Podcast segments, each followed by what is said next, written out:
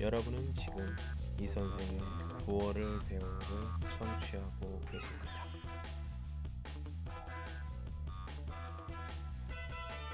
기다림이 있다면 행복하다. 사랑이 가슴에 넘칠 때 진실되지 않을 사람이 있을까요?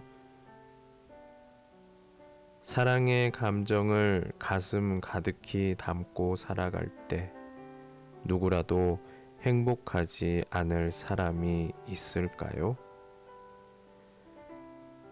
늘 되풀이되는 일과 속에서 정신없이 맴돌다가도 가끔 푸른 하늘을 바라볼 때가 있습니다.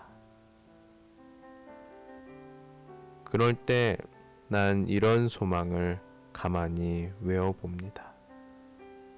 언제나 사랑하며 살게 하옵소서라고.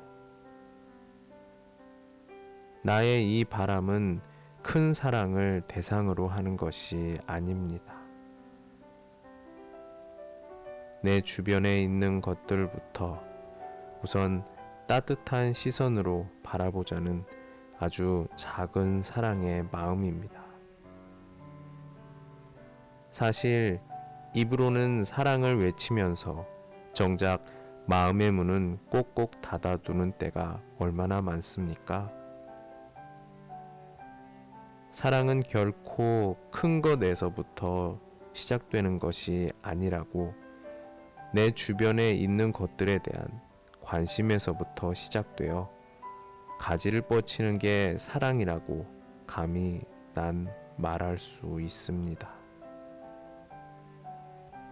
그리하여 사랑이란 것은 관심을 갖지 않으면 결코 솟아나지 않는 정입니다. 가만히 있는데 저절로 솟아나는 정이 아닌 것이지요. 퍼낼수록 다시금 맑고도 그득하게 고여있는 샘물. 당신도 당신의 가슴 속에 있는 사랑이라는 샘물을 자주 그리고 되도록 많이 퍼내지 않으시렵니까? 오늘은 여기까지. 안녕.